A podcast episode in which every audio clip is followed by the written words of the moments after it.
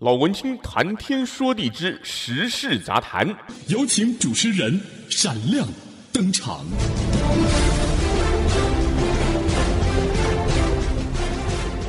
欢迎来到老文青谈天说地之时事杂谈。不晓得您现在的心情好吗？我是 Benny 老文青。最近在台湾也好。应该说，在全世界，现在很多的媒体都在报道台湾的这个鲑鱼之乱哈。那如果不清楚的朋友，我想大概不太会有很多朋友不清楚嘛。因为我昨天在我自己的 Facebook 上写了一篇文章，那我们海外的华人有一些人还不是这么清楚，但是大部分人都知道了。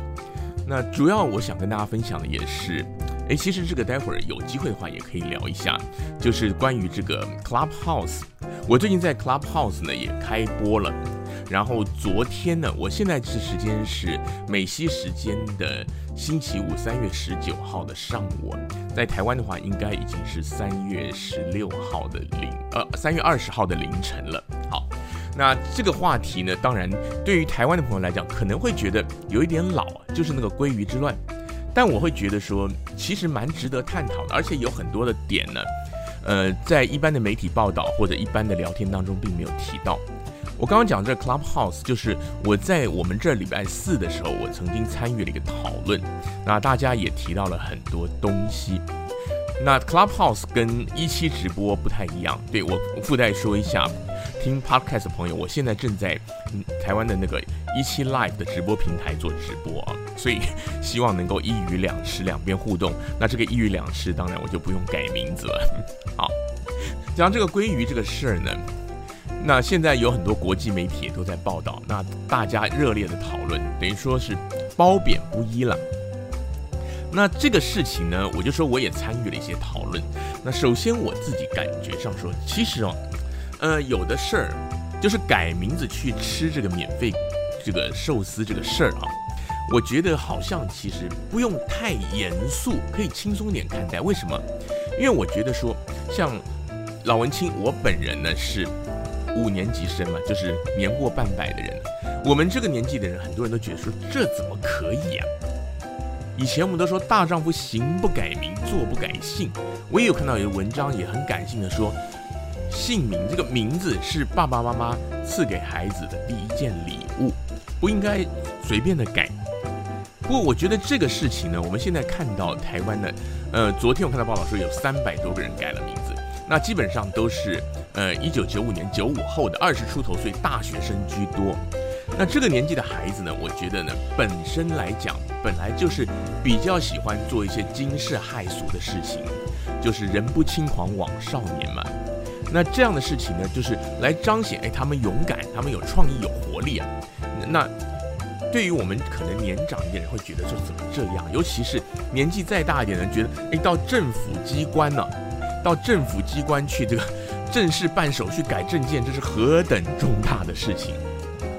怎么可以这样做呢？不，我觉得说这凸显出了不同时代的人，大家对于事情的看法跟想法不同。倒也不需要这么这么的严肃，对于他们跑去改名字这个事情上。但是啊，讲到这个但是啊，我也要提一下，有一位台湾的作家很有名的，就是九把刀啊。九把刀他出了一本书，那他里面有一篇文章，他那本书的书名就那那篇文章里面就是人生最厉害就是这个 but。这篇文章很有意思。就是我们常常讲啊，你跟人家讲话的对谈的时候啊，你会用一些词语，就是你讲一个你的意见，对方好像就是很同意啊，很怎么样？But，但是，那这个但是就是个转折，那前面的东西其实都没有这么重要。我觉得九把刀他这一句话真的是一针见血，人生最厉害就是这个 But。当你在跟别人讨论事情沟通的时候，如果他加了一个 But，就是啊刚刚什么样什么样，但是。尤其谈商务、谈合约的时候，你就要注意听后面的东西了。好，所以我现在也要来一个 but，但是啊，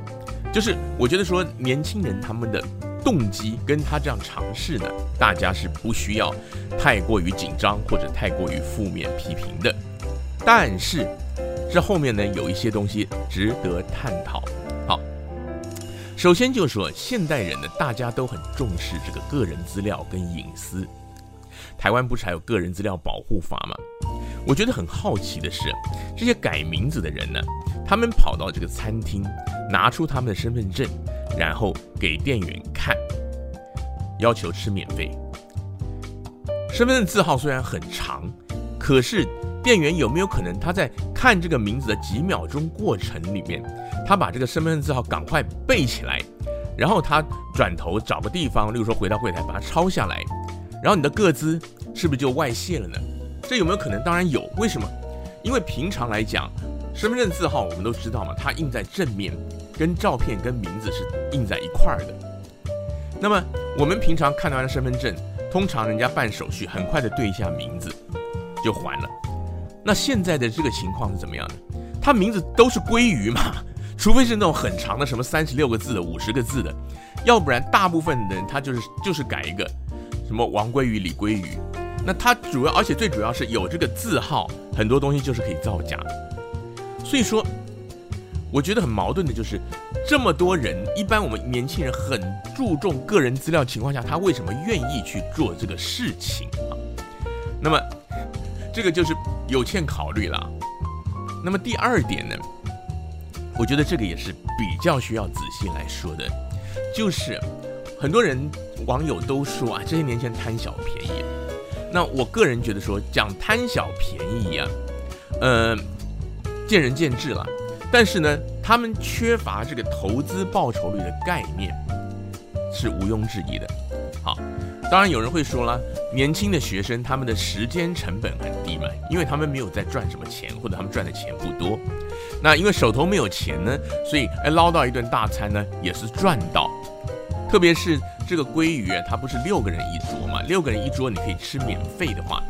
我看到有报道就说有人就是一整桌吃了将近一万块台币，因为六个人一起吃嘛，无限量吃。好，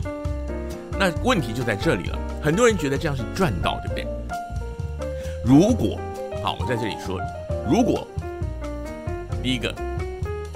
这家餐厅它的行销说你鲑鱼，你的名字有鲑鱼两个字，同音同。他就送你一万块钱，那这个就很容易算，这个就是赚到。改名字一次八十块新台币，改过去再就算还要再改回来就是一百六，然后再加上你去的车钱呢、就是包括你去这个餐厅的车钱呢、还有去你的户政事务所去区公所的车钱，手续费加一加，然后你再扣掉这个钱，假设他是送一万，那剩下来的就是你赚到的钱。好，时间成本就先不要算，这个就是赚到了钱。那吃饭的话呢，又不一样了。吃免费餐呢，除非你是在这两天活动期间，你本来就是要去这家餐厅或者去那附近吃饭，你没有额外的时间成本，然后你本来就要去花这个吃饭钱，然后你就省下来了，然后你可以吃得更多，这样才是赚到。否则，有的人，尤其像我今天看到的报道，就说，像是那个新竹，他们就有统计，有很多就是新竹的各区域都有很多的学生，因为他们清大有交大大学生，那他们还要专程跑去这个餐厅吃啊。那而且我看到也有报道，就说有些人他其实他并没有这么多朋友，他只是办到了这个改了名以后，网上公开征求，找了不认识的人去吃，他只是爽而已。那爽以外呢，就是其实你可以说爽，但是你不能说你赚，因为这个投资报酬率不一样。就是说我刚刚提到，就是说你平常你人都要吃饭，没有错了，但是你平常你会不会花这么多时间，你跑一趟呢？户政事务所去办改名字，少说也要个把钟头，就是你连去的路上到进到里面，可能还要抽号码，还要排队，还要办手续。那更不要说你还要改回来，然后你专程跑到这个餐厅去，去这个餐厅可能还要排队，就这些东西都是你原本没有要花的。那你事实上你赚到的呢？你吃的再饱，也就是那一顿饭。简单讲就是说，我本来这顿饭我是打算吃一个假设一百块的自助餐，那我现在呢，我找了另外的五个人，我去吃了八千块，那我一平均我一个人我吃了一千六。那你是可以说，就是你心理上赚到，但是你如果真的讲这个投资报酬，你赚你有没有赚到钱？其实是没有的，只是你吃了一顿比较好的。那你没有吃这一顿比较好的，有没有差别呢？也没有太大的差别。就像我刚刚举例，假如说你一百块自助餐，跟你赚到了一顿一千六，两千好了，你这一千九理论上是有赚，但是你实际上呢，你也就是赚了那一百块，原本你要拿去吃自助餐的这个钱，那更不要说你额外付出来的车票钱呐、什么办办那个身份证的钱呐、那工本费那些那些都是花出去的钱。就是如果你真正要算投资报酬率，是应该要这样算。所以说这个消息出来以后，很多人都说啊，现在年轻的孩子真的是贪小便宜啊。我觉得说，是不是说贪小便宜呢？Yes or no？有的人是，有的人不是，因为有的人他觉得这样赚，但就表示说大家对于这个投资报酬这个事情的理解不够。那这个事情呢，会。牵涉到什么？就是新一代的投资理财的观念，这个很重要啊。对于价值的评量，你成本效益的估算，你在这个事情上体现出来的话，就比方说你在工作、在家庭、在事业上，你有些东西的判断是有问题。这个就是我觉得呢比较少人提到的一点，就是会响应这个活动去改名的这些年轻人，基本上他们的逻辑不是很清楚。但这个逻辑清楚，对于社会的发展，对于经济的发展很重要的。然后第三个呢，我想要再讲的就是说这个商家的广告行销啊，就到底有没有成功，到底有没有诚意？分两部分。第一个就是说这个广告刚出来的时候，很多人说他这个商家没诚意，为什么？哪有人名字叫鲑鱼啊？关于这一点呢，我觉得这商家挺有诚意。为什么？因为他是名字，他假设是两个字，姓不算。有归于，任何一个字同音，它就可以打九折；两个字同音打五折，那两个字都一样就免费。所以说，其实符合打折的这个门槛是很低的。我相信就是会真的有，而且相形之下，我觉得这个业者他考虑的还没有这么周详。为什么？因为他没有限定符合资格的人只能吃一次。这两天不是有很多报道出来吗？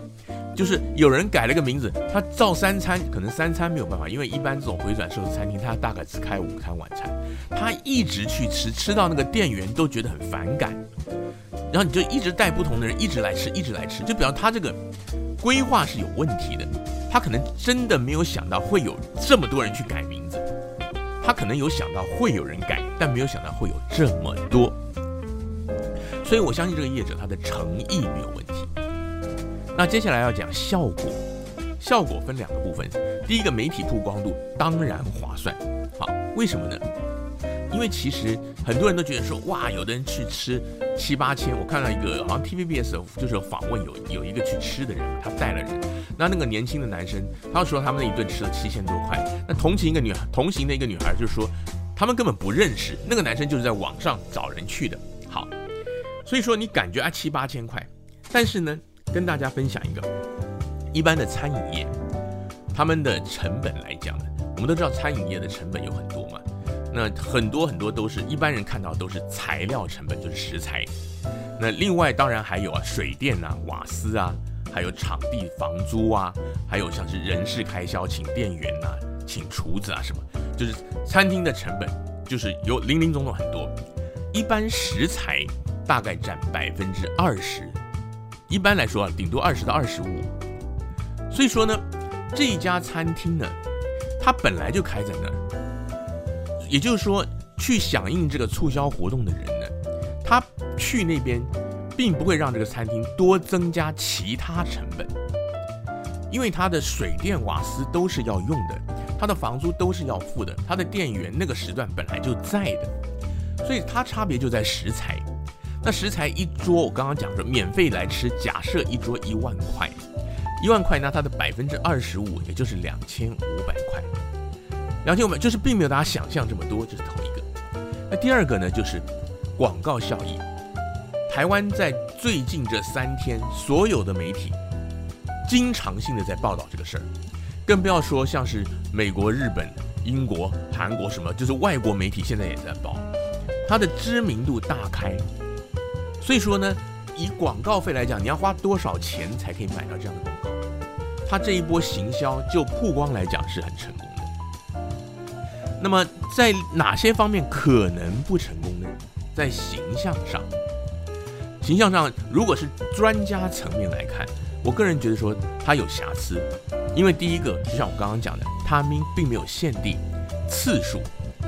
就表示你这个行销的这个企划案是很粗糙的嘛。通常你这种都是会限一次啊，你怎么会不限次数让人家来吃呢？不限次数让人家来吃的结果，你除了你这个商家本身，你当然你就说你少赚的钱或者说亏的一些那个食材费用以外，你会影响到正常的消费者，因为一堆人挤在里面吃都是吃免费吃打折，那你正常来消费的人，他可能排队，他可能或者说看不下去，看不下去这个时候再讲啊，他就不来了，那以后也不愿意去，就就是说你这个。专家来看，就说你这个行销的整个的企划是有瑕疵的，然后形象不好呢。第一个就是我刚刚讲到的了，有些消费者他可能去，然后我排不到队啊，那都是一堆吃打折、吃免费，他心里可能就不爽。那现在这个竞争这么激烈情况下，他可能以后就不去这一家了，这是一个。第二个就是我讲到为什么很多人看不顺眼，就是因为浪费食材。这两天媒体相继都有报道，有一些照片出来了，就是那些吃免费的人。他叫了很多，因为据说那边是回转寿司一盘四十块台币，他们要吃老本，他们只吃上面的那个生鱼片，底下的那个寿司的醋饭他们不吃，扔在那堆了一大堆。然后业者就说这两天他们的那个等于说那个耗损率就是浪费的那个食材耗损啊，增加了百分之六十，所以很多民众就对这个很反感。那当然冤有头债有主，很多人会指责那些去。吃免钱的年轻人，可是业者他的规定不完善，有没有责任呢？也有的。我觉得在台湾会责怪这个业者可能会少，但是问题是这家寿司郎它是日本的连锁名店，那么日本人会怎么想呢？日本人他们都是比较保守、比较严苛的，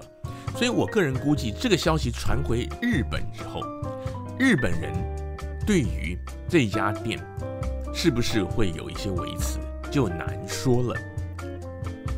所以说，他这个行销的本身，就是因为他的规定细则没有想好，所以可能反而会对他们这个餐厅造成一些不是这么正面的影响。好，这个东西呢，我觉得也是他们要后续要观察的。另外就是很多人也提到的，我觉得很多良法美意是给民众方便。我自己在那 Clubhouse 在发言的时候就说，我们当兵的时候有一句话叫“给你方便你就随便”。台湾改名字非常的方便，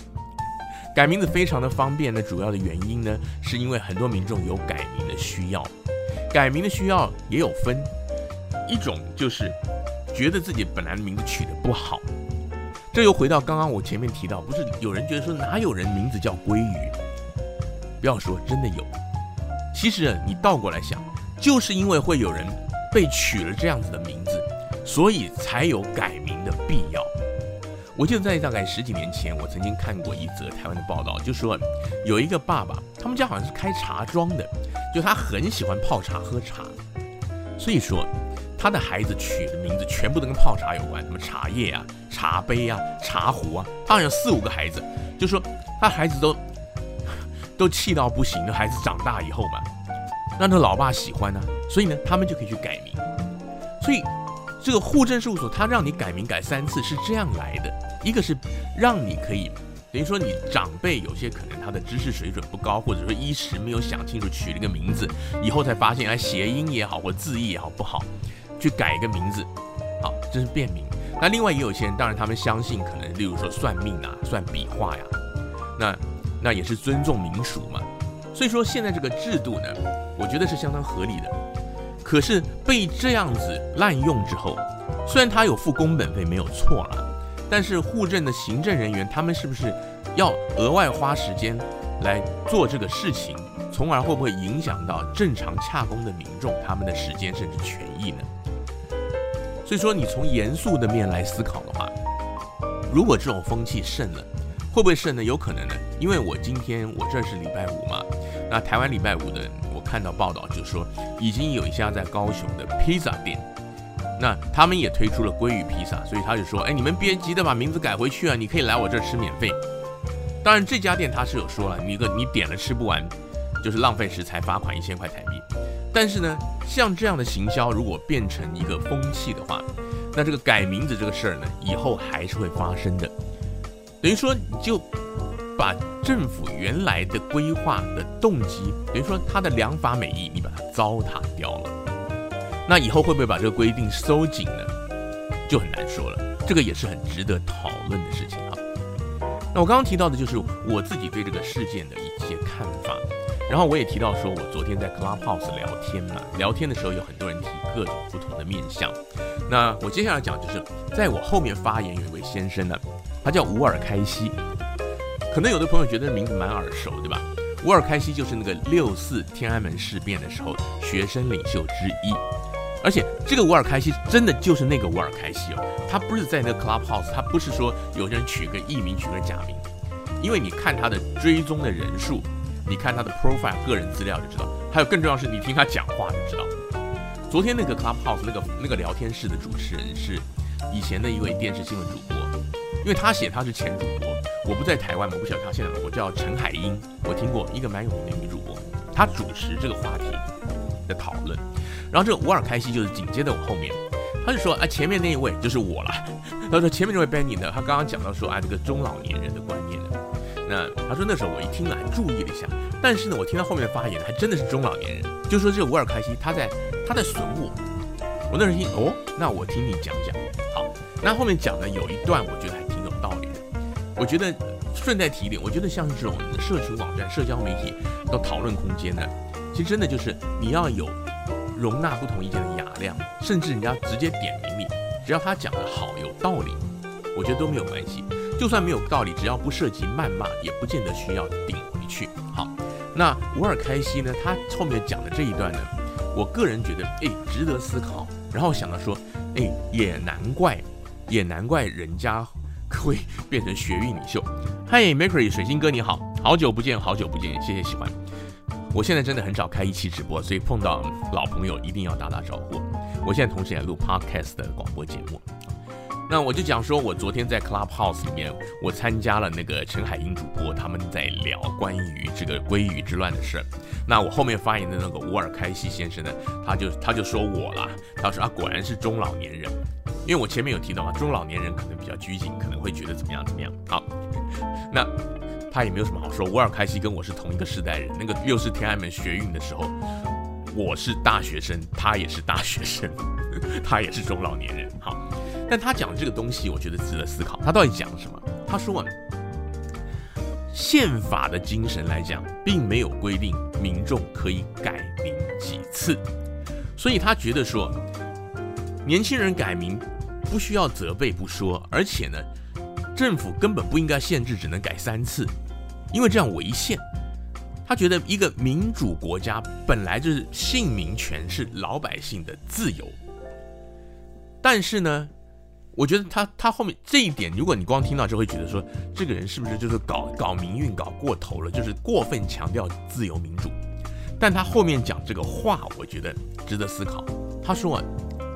中华民国的户政制度呢，是用身份证字号来认定的，认定身份的。所以说，你只要身份证字号不改，你这个人名字改过来改过去，他有记录的，不会出现问题。至于这个人他改了名字之后，有人不是提到说有记录，他以后找工作，人家主管怎么看这个人，或者说他的银行、他的存折、他的账户、他的什么东西要去改，那个是他自己的事啊。就吴尔开西的意思就是说，你一个民主国家，老百姓有姓名权，你就让他改，甚至次数都不要限。可是呢，他提到有一点，我觉得蛮有道理，就是说。如果你次数太多，像现在是三次嘛，限改三次，每一次手续费是八十块台币嘛。那他的意思就是说，你你三次你还是可以八十块甚至免费，但是你如果好比说，你可以你可以去算一下，改第四次或者改到第几次，你收他很贵啊，你收他一万两万呢，这样人家就不会乱改。你其实他这个话我觉得挺有道理，也就是说这个我觉得这是被大家称作什么鲑鱼之乱呢？我觉得乱中有序，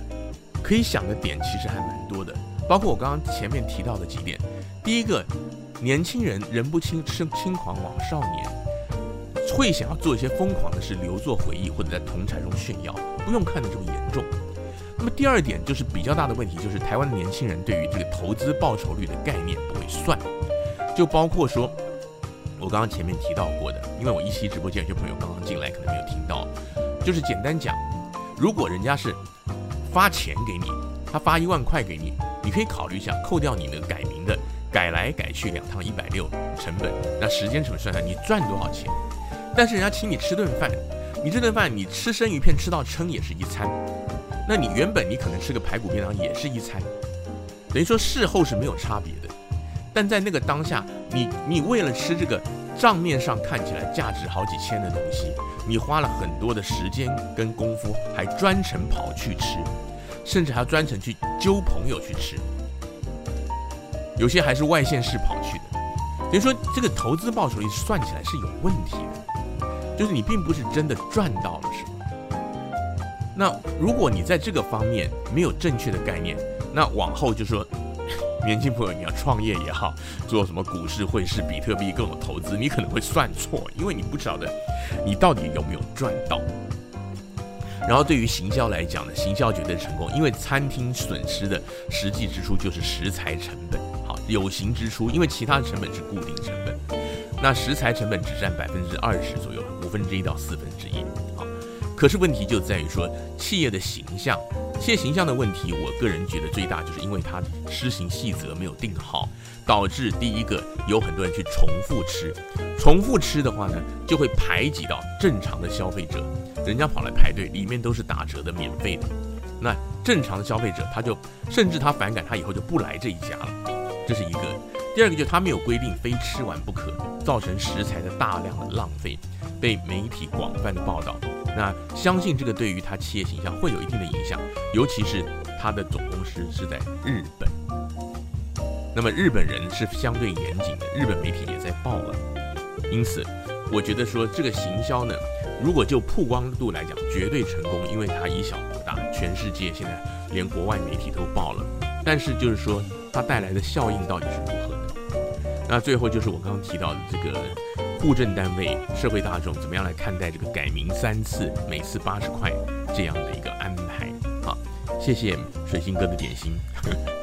因为我边讲，然后。一面讲一面想东西，就这样，不像平常光开一期直播这样聊天，所以说我就比较没有关注到这个画面上啊。那 Podcast 朋友也了也理解一下，因为我在那个一期 Live 开直播，所以我现在是两边兼顾。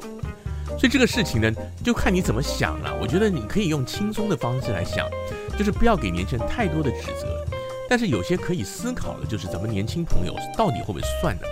那至于这个贪小便宜的心态呢？很多人这样说，因为我自己在留言，我在 Facebook 写文章，底下也有人这样说。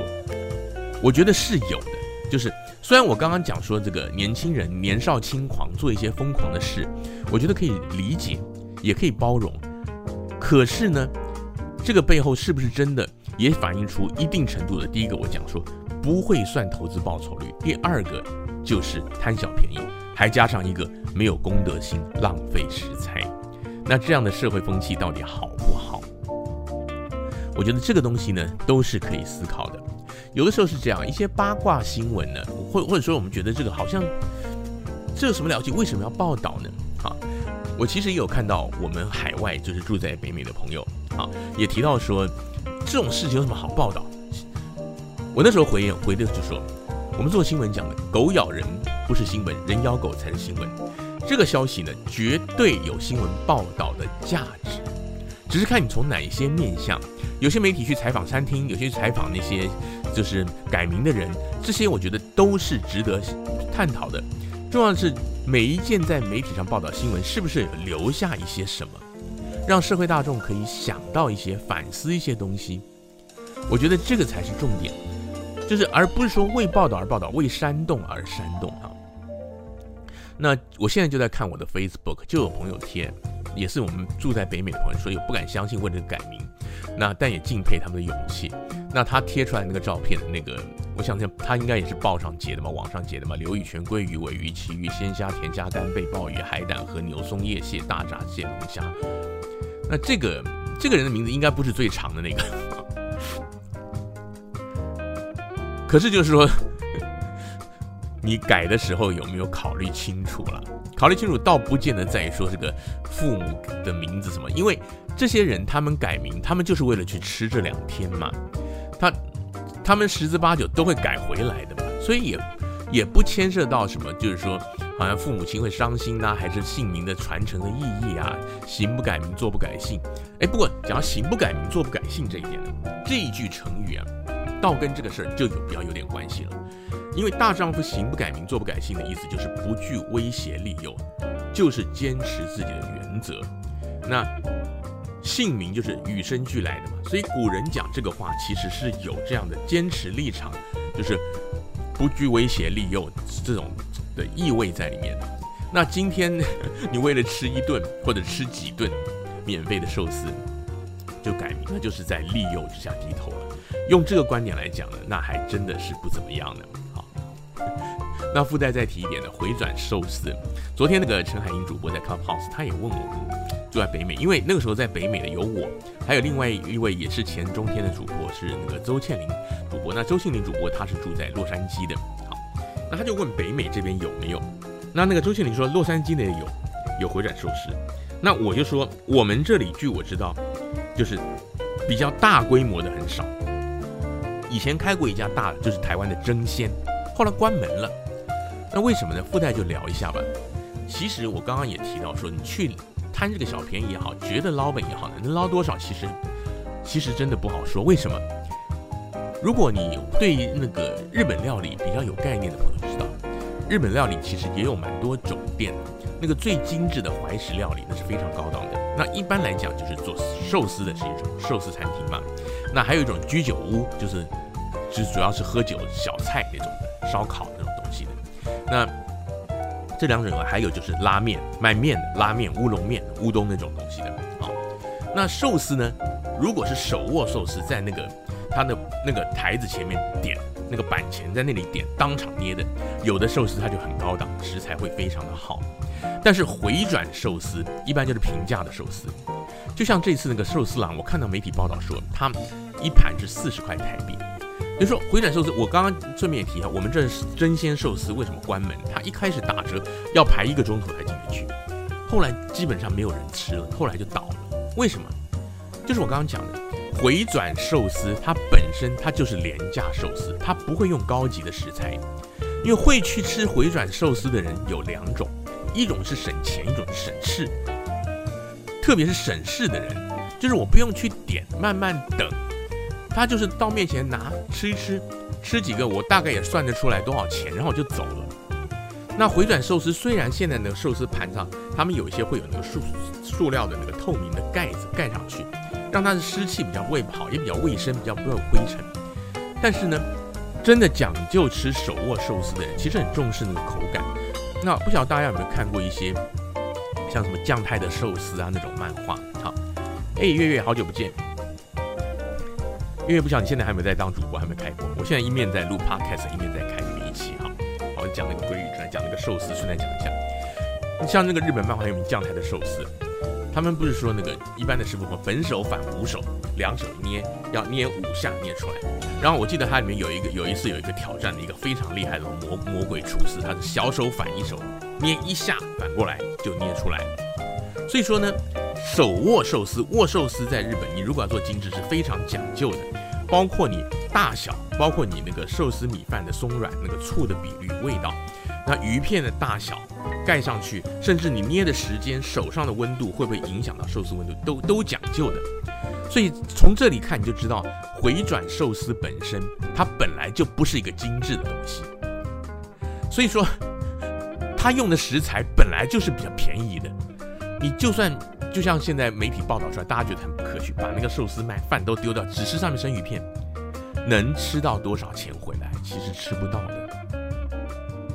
我刚刚也讲到过餐饮业，因为我有我有认识朋友做餐饮业的嘛，他们就说那个食材就是占总成本的大概是五分之一到四分之一，百分之二十到二十五啊。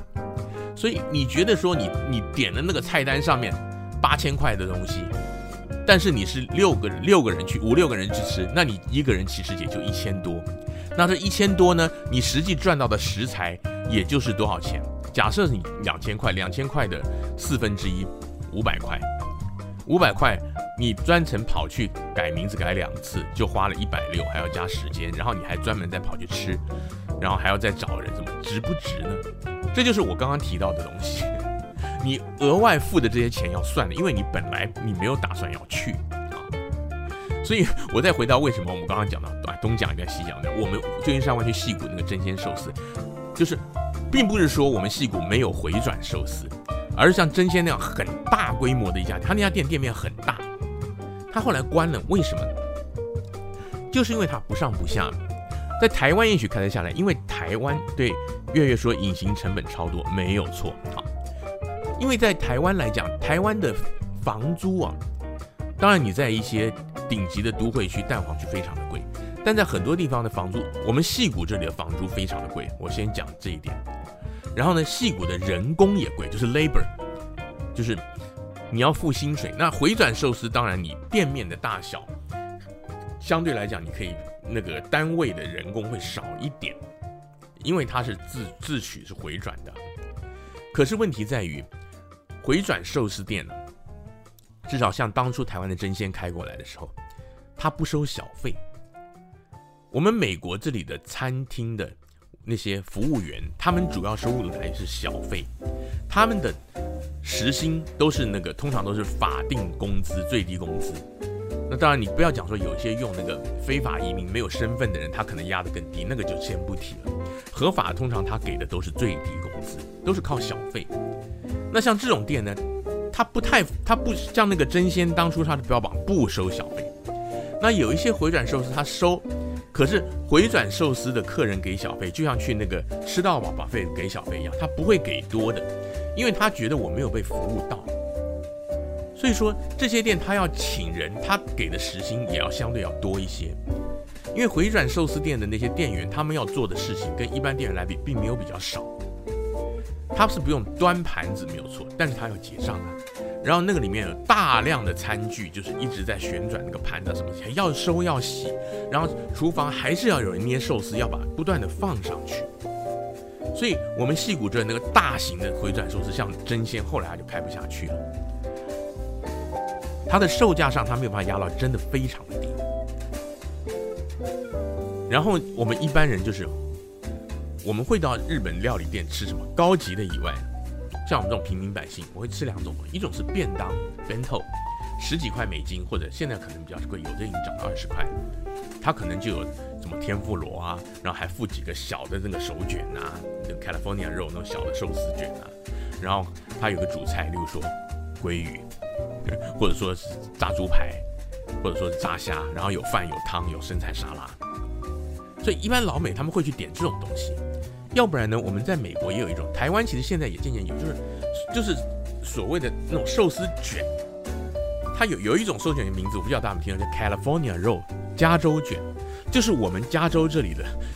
寿司店发明的，因为很多老美他们喜欢吃些奇形怪状的，就里面包了若梨，然后外面在什么，甚至还用那个什么喷枪，去用火烤过啊。因为特别有有些老美他们不敢吃生的，不敢吃生鱼片，所以就有那种就是烤外面放了上面，例如说上面放了那个鲑鱼，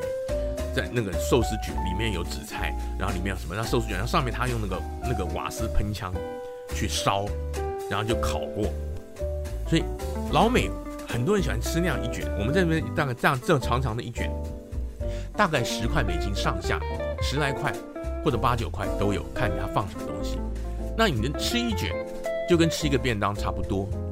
尤其现代人，我们矽谷这有很多人，那工程师什么，他他吃不多的，他们重视养生的，所以他不会去吃那个回转寿司。吃回转，那我如果要吃手握寿司的话，就点嘛，就是那个寿司餐厅。就有比较好的食材，回转寿司的食材基本上都是廉价食材。那回到台湾的这个事儿，那个寿司郎当然我没有吃过，但是我相信他因为是回转寿司，他的食材不会贵到哪里去。所以这个事呢，我觉得说到底呢，年轻人的自由不需要太苛责，但是需要指责的是他们浪费食材。然后呢，需要留意的是他们对于成本效益这个事情，他们的观念不清。还有一个就是，是不是太过于贪小便宜而不择手段去钻商家的一些漏洞？例如说，商家其实他们也有说，我看到媒体报道说，他们店员有的也深陷，就是他们其实网友都在讲，促销活动店家有最终解释权呢，你为什么不解释说只让他们吃一次呢？为什么不阻止他们浪费呢？这是网友说的，不是餐厅说的。这就比方说，一般大众也都看不下去了啊！你为了捞本，你这样浪费食物，我觉得这些东西是值得讨论的。那他的行销手法有漏洞，这个也是我刚刚前面提到过的。那今天。老文青谈天说地，时事杂谈 Podcast 就为您进行到这儿了。虽然您听到这个节目的时候，这个事儿呃还没有成为历史，但是我觉得还是值得思考，值得思考点还蛮多的。不晓得您觉得怎么样呢？赶紧收听今天的老文青谈天说地之时事杂谈，我们下回空中再见，拜拜。